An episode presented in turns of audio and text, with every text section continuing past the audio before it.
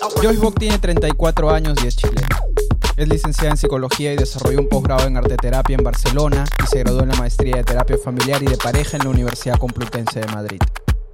Vive en Perú desde hace 5 años, trabajando como docente universitaria, además de terapeuta en consulta privada. Con Joyce compartí oficina durante un año hasta que nos afectó la pandemia y tuvimos que cerrar. Ella acaba de mudarse hace unas semanas al Valle Sagrado, en la ciudad del Cusco, en busca de una vida lenta y tranquila. Yo soy Jorge Ayala y esto es ¿Qué ha sido lo más útil? Lo más útil eh, de la experiencia que ha tenido el diplomado en mi vida em, tiene que ver con eh, poder empezar a ver eh, la vida un poco más diferente, ¿no? Es decir, poder eh, dejar de hacer lo que antes hacía y empezar a darme cuenta, bueno, de las cosas buenas, de las cosas que funcionan, de las cosas que a veces uno pierde de vista. Eso por un lado, ¿no? de, manera personal. ¿Qué cosa era lo que antes hacías distinto? en relación a lo que haces ahora. Sí, ¿qué cosa era lo que antes hacía diferente? Antes, bueno, claro, antes eh, estaba más enfocada en el problema, entonces era mucho más fácil para mí ver la complejidad más que las cosas sencillas y lo que estaba funcionando o lo que ya había disponible, ¿no? y, y en esta diferencia, en esto de hacer las cosas de pronto de manera más sencilla, y en esto de empezar a enfocarte en lo que funciona, en lo que resulta útil, ¿en eso te has encontrado a ti misma particularmente? O sea, ¿has encontrado algo en ti misma que particularmente te permitió hacer un match con todo eso? O sea, ¿descubriste que había algo en ti que podías utilizarlo, que podrías en principio utilizarlo o utilizarlo mejor? Sí, claro. O sea, todo lo que yo he ido aprendiendo, eh, que he podido aplicar dentro de mi vida, ¿no? También eh, lo he podido aplicar en mi trabajo profesional y en la forma en que yo me posiciono con, los clientes o las personas que solicitan ayuda, ¿no? Eh, creo que ha sido útil porque me, me ayuda a, posicionarme más desde ese lugar, eh, bueno, apreciativo, ¿no? De poder reconocer lo que sí hacen, em, poder también sentir que las conversaciones fluyen diferente, de que no todas las responsabilidades de lo que sucede la, la tengo yo, porque antes yo asumía demasiada responsabilidad, incluso escribía, ¿no? Creo que conté una vez ahí en el diplomado que cuando me mudé tenía libros y tenía hojas de detalles de las vías de las personas, hasta dibujos, ¿no? Eh, que ahora los, los, voy teniendo también, los voy registrando, pero desde otro lugar, ¿no? ¿Y cómo te ha resultado esa transición de hacer el trabajo de una manera a hacerlo de esta otra? Eh, me, ha, resultado no tan difícil como hubiera pensado, a pesar de que obviamente, claro, hay ciertos casos en particular que a veces ponen ciertos desafíos, ¿no? La verdad que yo desde el primer día que, o los primeros días que empecé a hacer el diplomado, empecé a poner en práctica las cosas que aprendí, me sale, me sale de manera natural Em, ahora sí hay ciertos aspectos como más específicos, más técnicos que ahí como que por ahí a veces tengo que, que, releer o mejorar, ¿no? Que, que se podían mejorar un poco más, ¿no? ¿Cuáles son esos aspectos técnicos que, crees que, que se pueden mejorar aún? Bueno, como por ejemplo, cómo hacer la pregunta milagro, cosas más específicas, ¿no? Como, como qué cosas tengo que considerar antes de hacer ciertas preguntas, ¿no? Esto de, la base, de, reconocer como la experiencia anterior que el, que el cliente ya trae, ¿no? Antes de, empezar como a hablar del cómo, de otras cosas, ¿no? Em, esas cosas, ¿no? Pero lo que sí me resulta como es... Em, que en realidad cuando yo olvido como esa forma específica, sí creo poder tener esa fluidez en el conversar, eh, que me, resulta muy cómodo. Ahora, claro, cuando cierro, tengo que lograr bajar eso en, cosas como importantes para la persona para no que sea una cosa muy dispersa, ¿no? Eso tengo que tenerlo como bien en cuenta.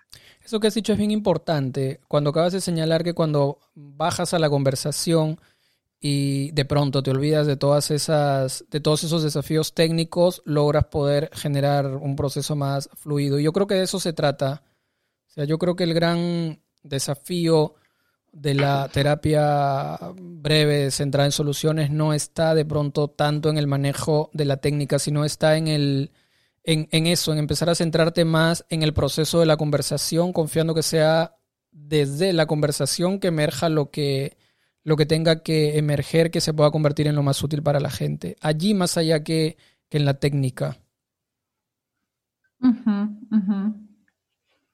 Sí, sí, me hace sentido lo que dices. Em, creo que ahora lo tengo más en cuenta, sobre todo, em, bueno, estando más disponible para escuchar y también tomando atención de lo que el otro dice al terminar, ¿no? Cómo ir construyendo con eso, con ese hilo conductor que el otro ya va dando, ¿no?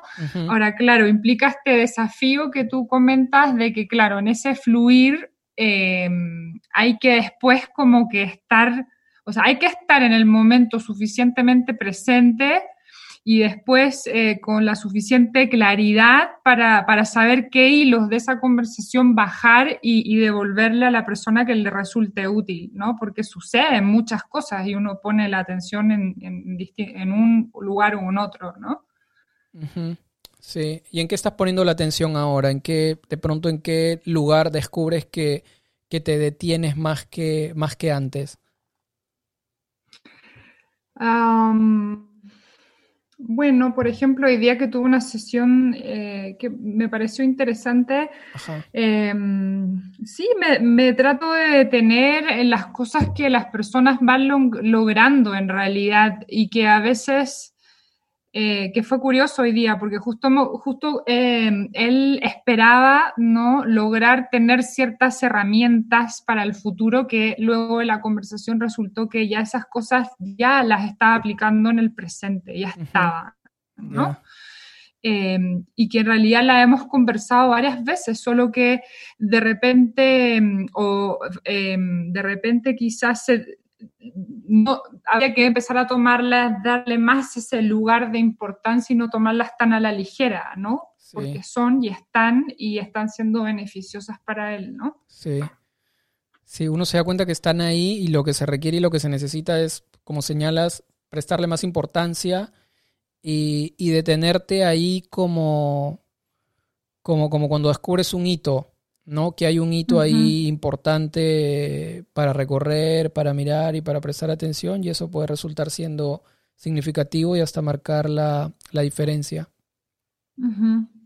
Sí, pues porque a veces, claro, en ese, en ese nuevo conversar también las personas vienen también con esa idea de que siempre lo que el terapeuta va a decir es más importante que lo que ellos traen o descubren, ¿no? Entonces, tiene que ver con eso también, con con traer a la conversación eh, esos logros y darles espacio, ¿no? Y, volver a enfatizarlos y traerlos y, destacarlos, como tú dices.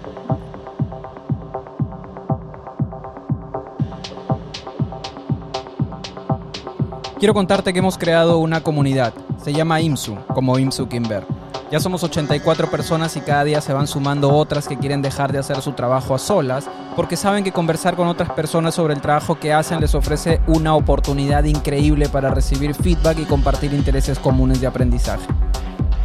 Desarrollar un trabajo, pero sobre todo una carrera acompañado de una comunidad, de una tribu de personas que nos acompañan a ir hacia donde deseamos llegar, es una oportunidad valiosa que nutre útilmente nuestros saberes. Nosotros estamos organizando encuentros semanales, algunos sábados son sesiones de mentoría con personas que han desarrollado un conocimiento experto en un campo determinado. Otros sábados nos reunimos para supervisar y otros para una jornada de nuestro club de lectura. Además, mensualmente estoy publicando dos nuevos cursos en línea, creados considerando las necesidades de la comunidad. Imagínate la cantidad de cursos que tendremos cuando finalice el año. Si quieres conocer más información de la comunidad, puedes ingresar a www.insu.online. Insu se escribe así, I-N-S-O-O. Entonces, te repito que nuestra página web es www.insu.online. Si tienes alguna pregunta sobre los beneficios de la membresía, escríbeme a jorge.ayalajorge.com.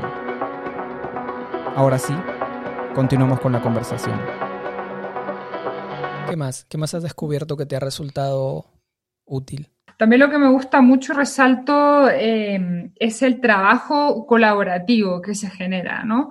Porque en realidad yo, yo he participado, y no es por tirar flores, digamos, a nosotros mismos, pero, pero sí he participado en grupos diversos de todo tipo de cosas y, y creo que a veces como que me cuesta entender a qué se refiere la gente con, con colaboración o con co-construcción, valga la, la redundancia, ¿no? Ajá. Em, muchas personas hablan de co-construcción y, terminan un poco planteando eh, como que hay una jerarquía igual. Tenemos una idea y todos tenemos que seguir esto, ¿no? Sí. Y que al final termina siendo lo mismo con otro disfraz, ¿no? Jerarquías, imponer etiquetas, imponer modos de trabajo puntual. Sí. Y creo que en este modelo igual, si bien es cierto, hay ciertas cosas bien claras en relación a los principios, ¿no? Eh, igual hay una flexibilidad, ¿no? Y esa flexibilidad me parece interesante porque no es que esté tan definido que, está bien o que está mal, sino que más bien mm, vamos construyendo ese, ese buen conversar o ese buen terapiar, por decirlo así, en la construcción de la opinión de todos juntos, ¿no? Sí, yo creo que ese es el, ese es la, digamos, ese es el alma de la colaboración y de los procesos de co-construcción. Empezar por reconocer que no hay un a priori, o sea, que no hay un conocimiento en agenda que sea finalmente el conocimiento que se va a valorar, sino que todo lo que, que, que todo lo que se genera es algo que se genera en ese momento en esa conversación, en ese instante, como resultado de eso que has mencionado anteriormente, del acto de presencia.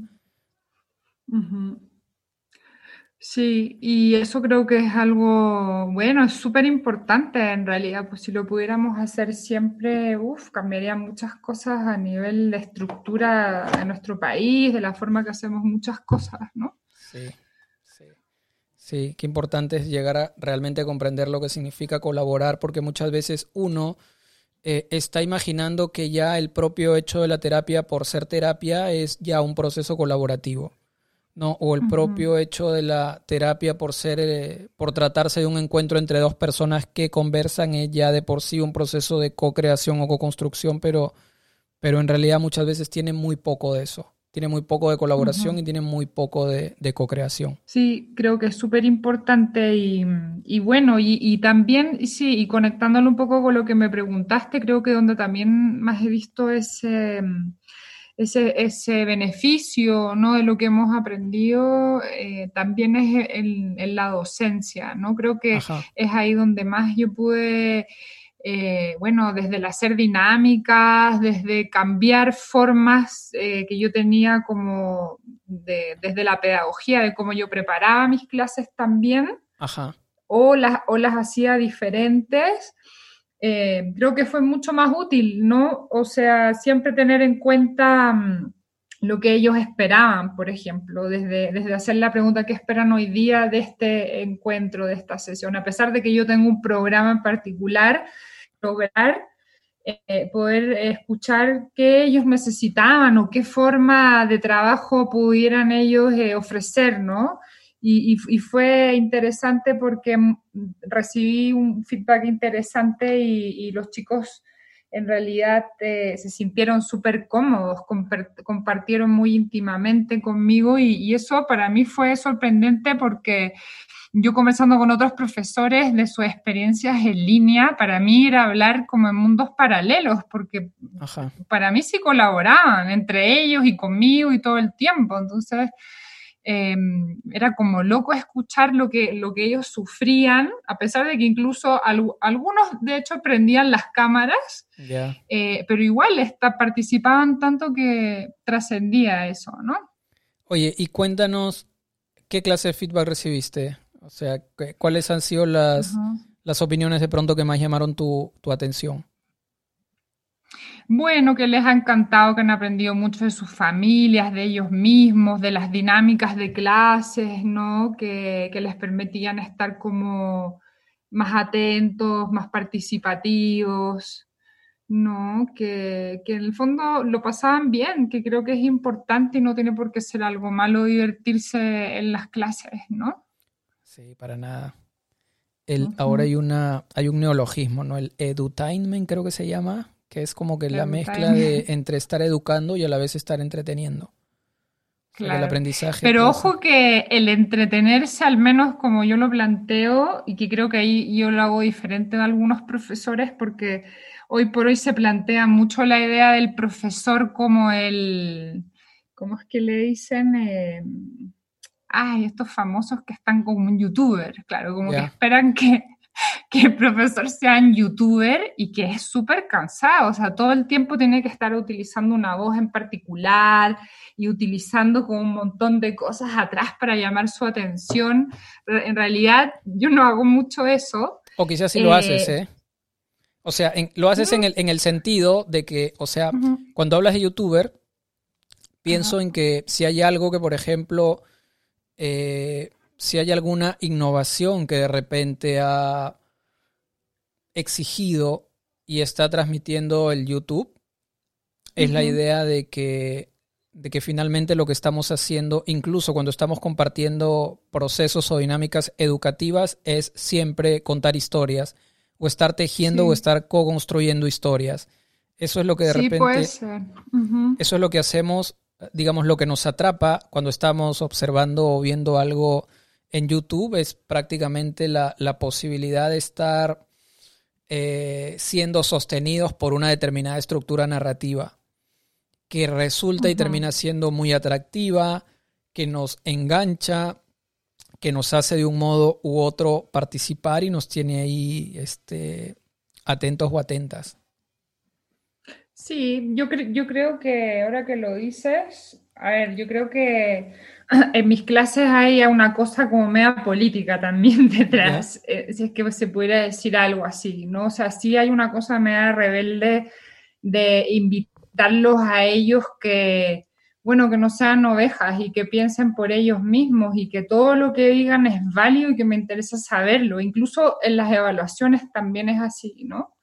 De que, de, que planteen, de que argumenten, porque yo también aprendí así en el colegio. A mí me enseñaron a debatir mucho.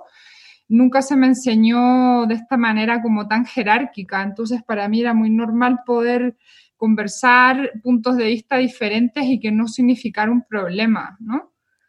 Em, eso y sí, de repente las autoconfesiones también, contar un poco de mí o lo que yo pienso y desde esa autenticidad también creo que em, permite que ellos cuenten, pues al final es un taller sobre familias, ¿no? Donde ellos tienen que contar cosas como bien íntimas.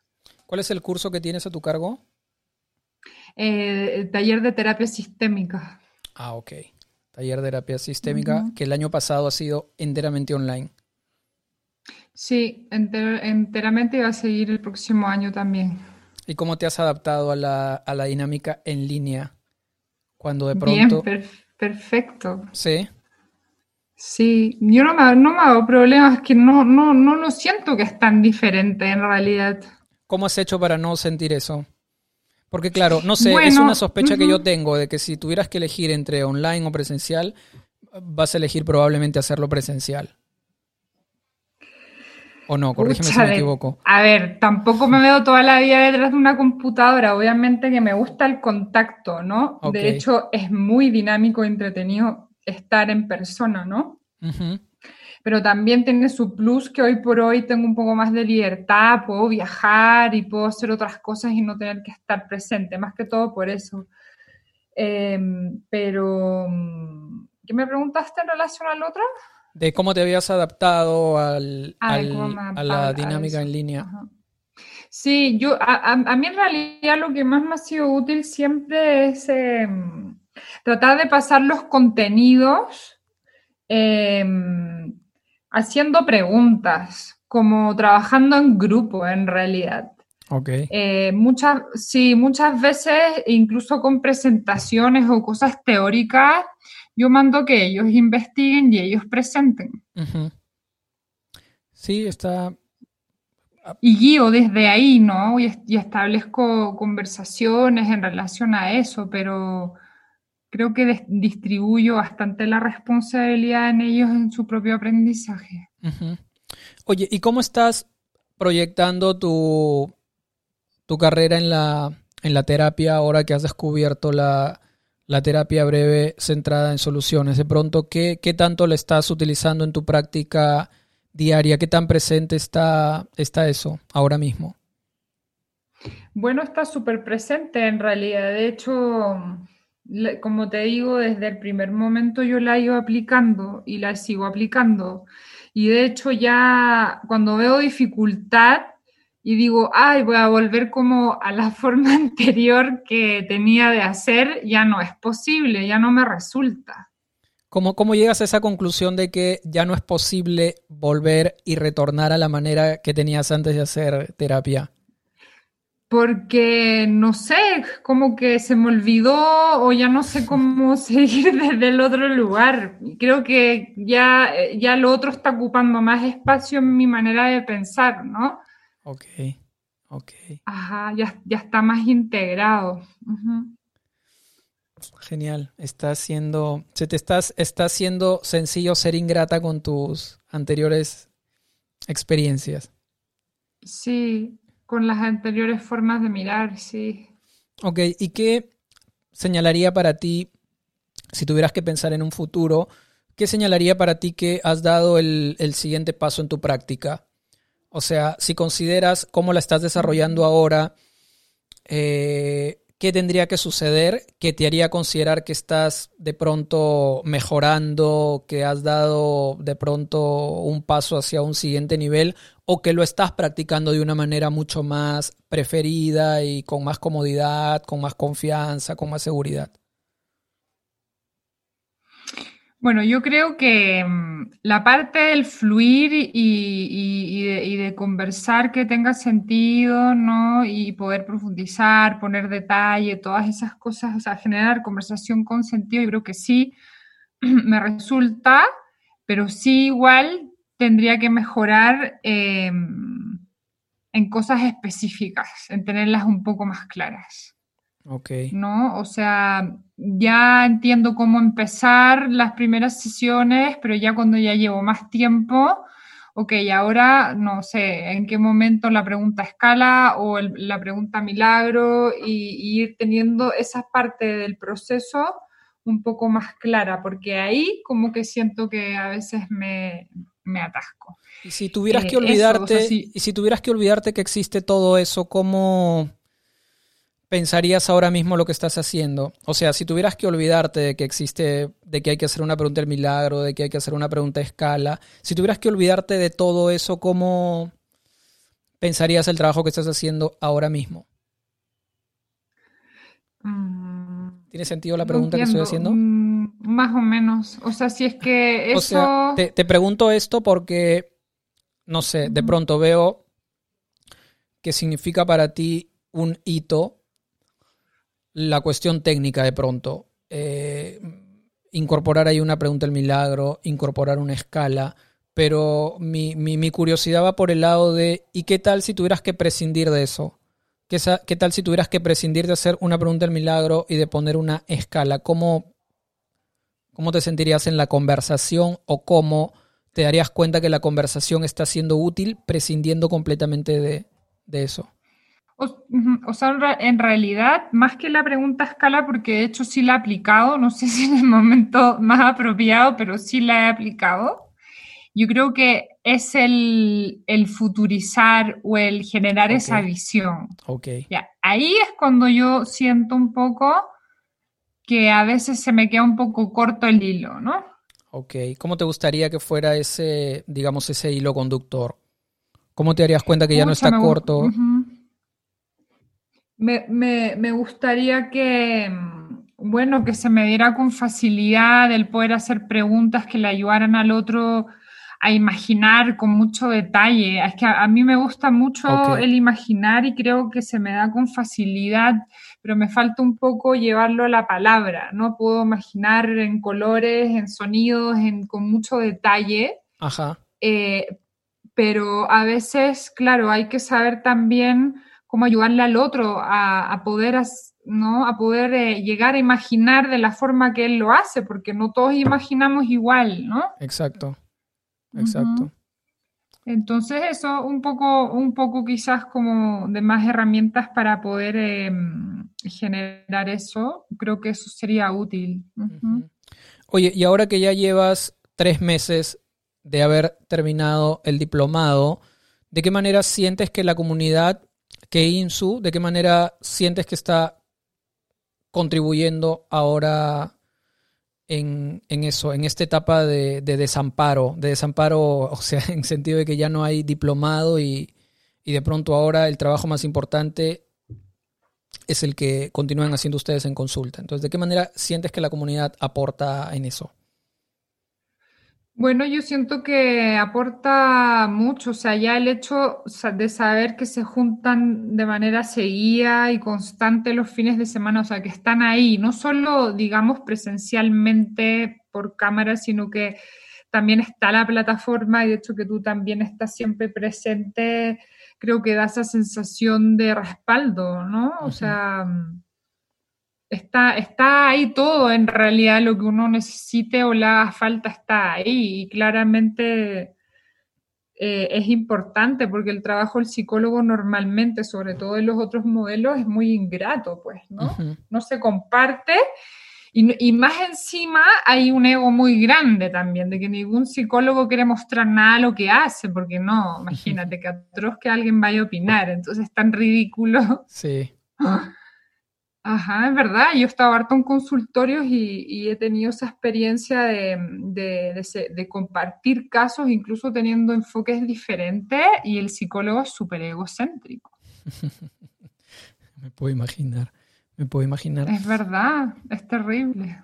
Oye, y tengo mucha curiosidad por saber cuál ha sido el efecto de, no sé si lo has pensado, de mudarte de la ciudad al campo en tu trabajo? O sea, ¿has notado alguna diferencia? ¿Has notado que la espacialidad, has notado que, el cambio territorial, geográfico ha generado algo en ti que estás descubriendo? Ah, sí, claro. O sea, de partida tengo que caminar más lento. ¿Sí? O sea, totalmente. Yo cada día me doy cuenta de, lo condicionada que he estado de vivir en un ritmo de vida que es súper insano en realidad. Y, bueno, y aprendiendo desde lo sencillo que es a caminar a otro ritmo, porque si camino rápido me mareo, porque estoy en altura, entonces tengo que moverme diferente, ¿no? Y por eso la gente es así acá también. Y el ritmo de trabajo empiezan a las 10 de la mañana y toda la gente es tranquila y son amorosos, entonces me encanta. Bueno, yo sé dónde estás, pero la gente probablemente no sabe. ¿Quieres contarle dónde estás? ¿A dónde te has...? Sí, estoy en Valle Sagrado, en Pisac. ¿Y dónde queda eso? Eh, bueno, está como a 40 eh, minutos de Cusco. Es campo, digamos, campo, campo, campo, tengo que ir caminando al pueblo. Bueno, no me queda tan lejos, pero, pero sí es otro ritmo de vida, ¿no? Y en eso también aprendiendo a, bueno, a contemplar y a estar quieta y a entender que no todo es producir también, porque ese switch también lo tenía metida. O sea, yo en Lima tenía una vida de locos. Salía de la universidad, iba a la consulta, me encontraba contigo, con suerte hablábamos y estaba así, pam, pum, pam, de un, de un lado a otro. Eh, sin estar presente, sin abrir espacio a, qué sé yo, la creatividad, a divagar, a sentir, a preguntarme si es que realmente estaba haciendo lo que me hacía sentido, lo hacía automáticamente, ¿no? Ajá. Oye, has dicho algo ahí bien interesante que es que ahora la ciudad te exige tener que caminar a un ritmo mucho más lento porque claramente si vas rápido te mareas por, por, por, la condición de altura en la que te encuentras. ¿Eso ha tenido también algún efecto en la manera como estás o vienes conversando con la gente?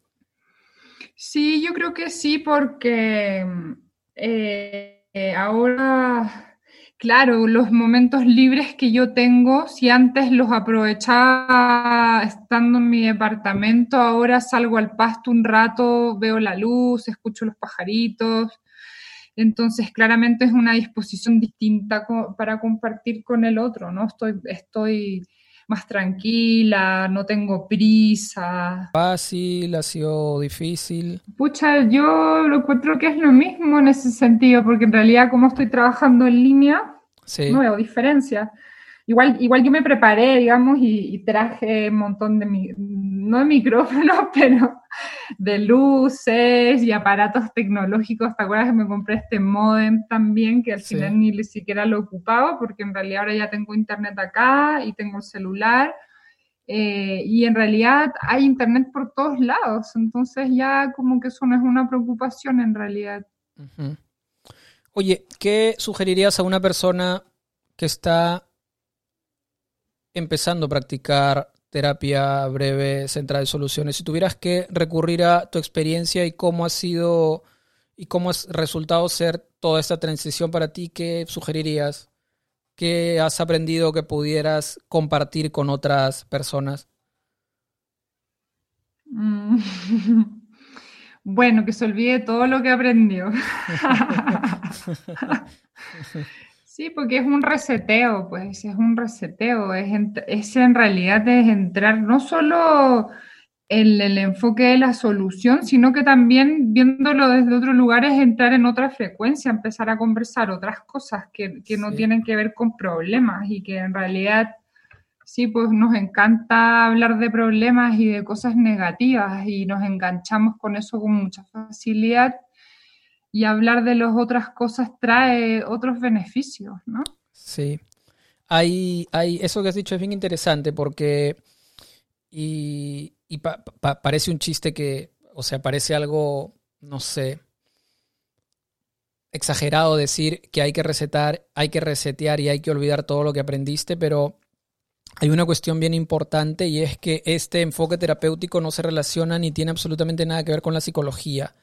O sea, no es un movimiento o un enfoque que esté embebido de psicología, de conceptos psicológicos y de todo lo demás para poder desarrollar un trabajo con las personas. Es decir, no hace falta saber qué demonios es un trastorno bla bla bla o un trastorno ble ble ble para poder ayudarte a, para, para que puedas trabajar con una persona que viene diagnosticada con algo ble ble ble bla bla bla.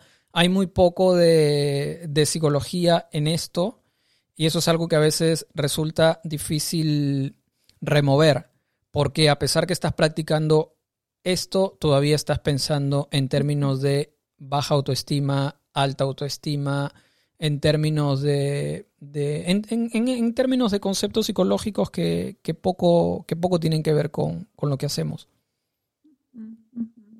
Y bueno, yo creo que eso es algo humano también, ¿no? Yo creo que siempre tratamos de aferrarnos a lo que aprendimos y, da miedo dejar eso, dejarlo de lado para incorporar otras cosas.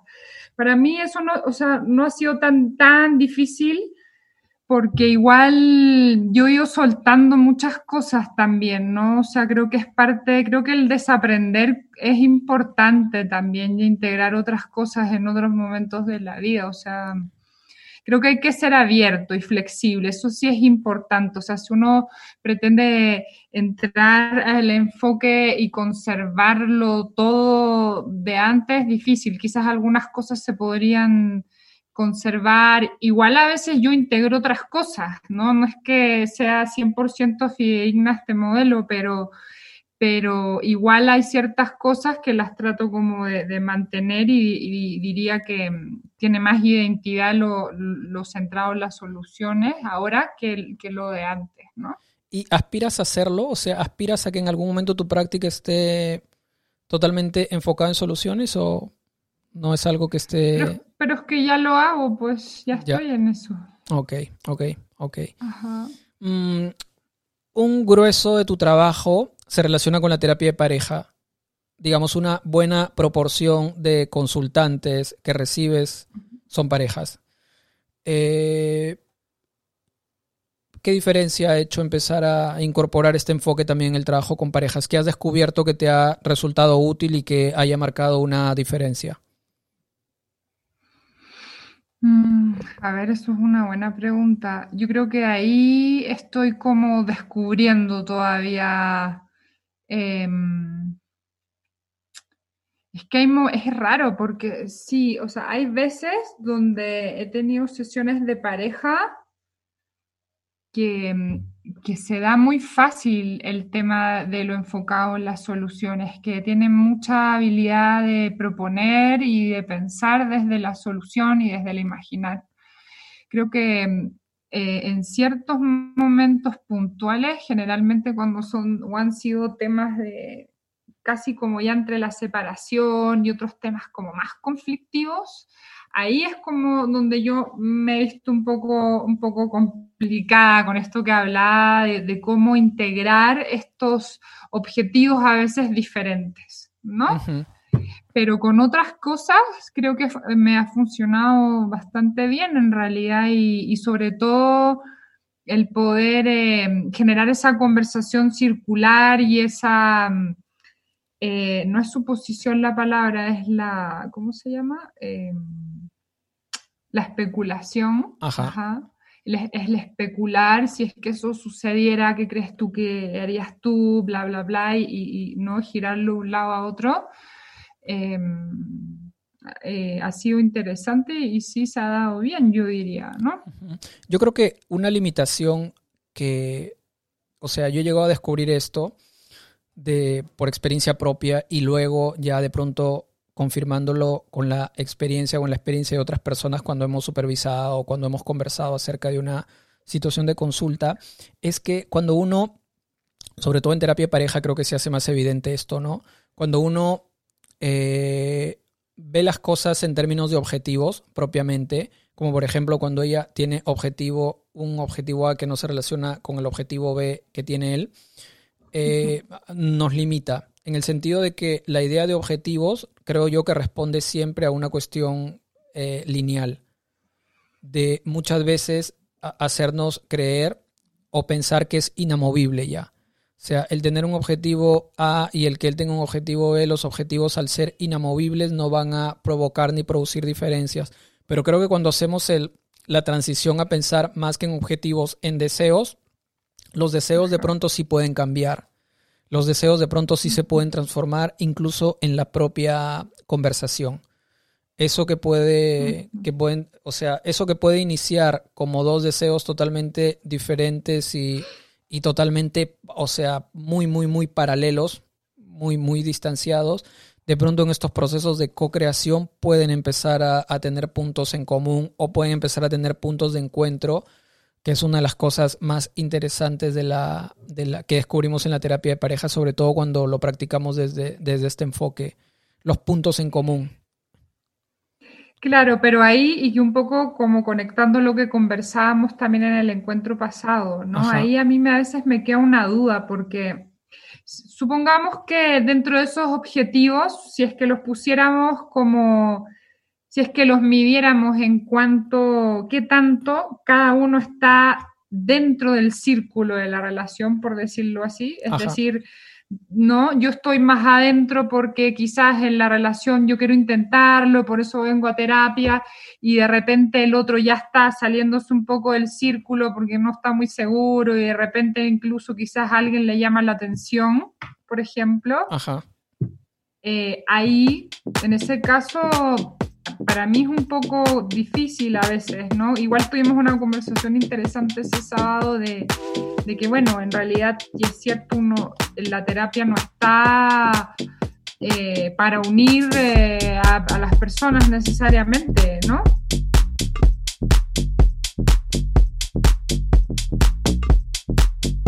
La mejor manera de aprender terapia breve centrada en soluciones es olvidar todo lo que sabías antes, señala Joyce. Y si pensamos que la terapia breve centrada en soluciones no tiene absolutamente nada que ver con la psicología y toda la deformación con la que nos educan, tiene razón. Hay en su práctica aspectos técnicos que aún siente que debe mejorar, pero más importante que la técnica está siempre la disposición a adoptar los principios y eso es algo que ya lo tiene. Es por eso que logra mayor fluidez cuando se olvida de la técnica, porque su presencia está manifiesta en la conversación. Hay que practicar los principios con claridad para desarrollar una práctica útil. Es interesante descubrir cómo la práctica de la terapia breve centrada en soluciones en la consulta atravesó también su práctica docente y la pedagogía que ha empezado a usar para co-crear con sus estudiantes. Joyce resalta también el trabajo colaborativo que ha descubierto en la comunidad de terapeutas con la que ahora se reúne, valorando el trabajo en público apoyado por otras personas. Hasta aquí la historia de Joyce. Muchas gracias por escucharnos. Esto fue ¿Qué ha sido lo más útil? Si te gustó la conversación, ayúdanos a compartir este podcast con alguien.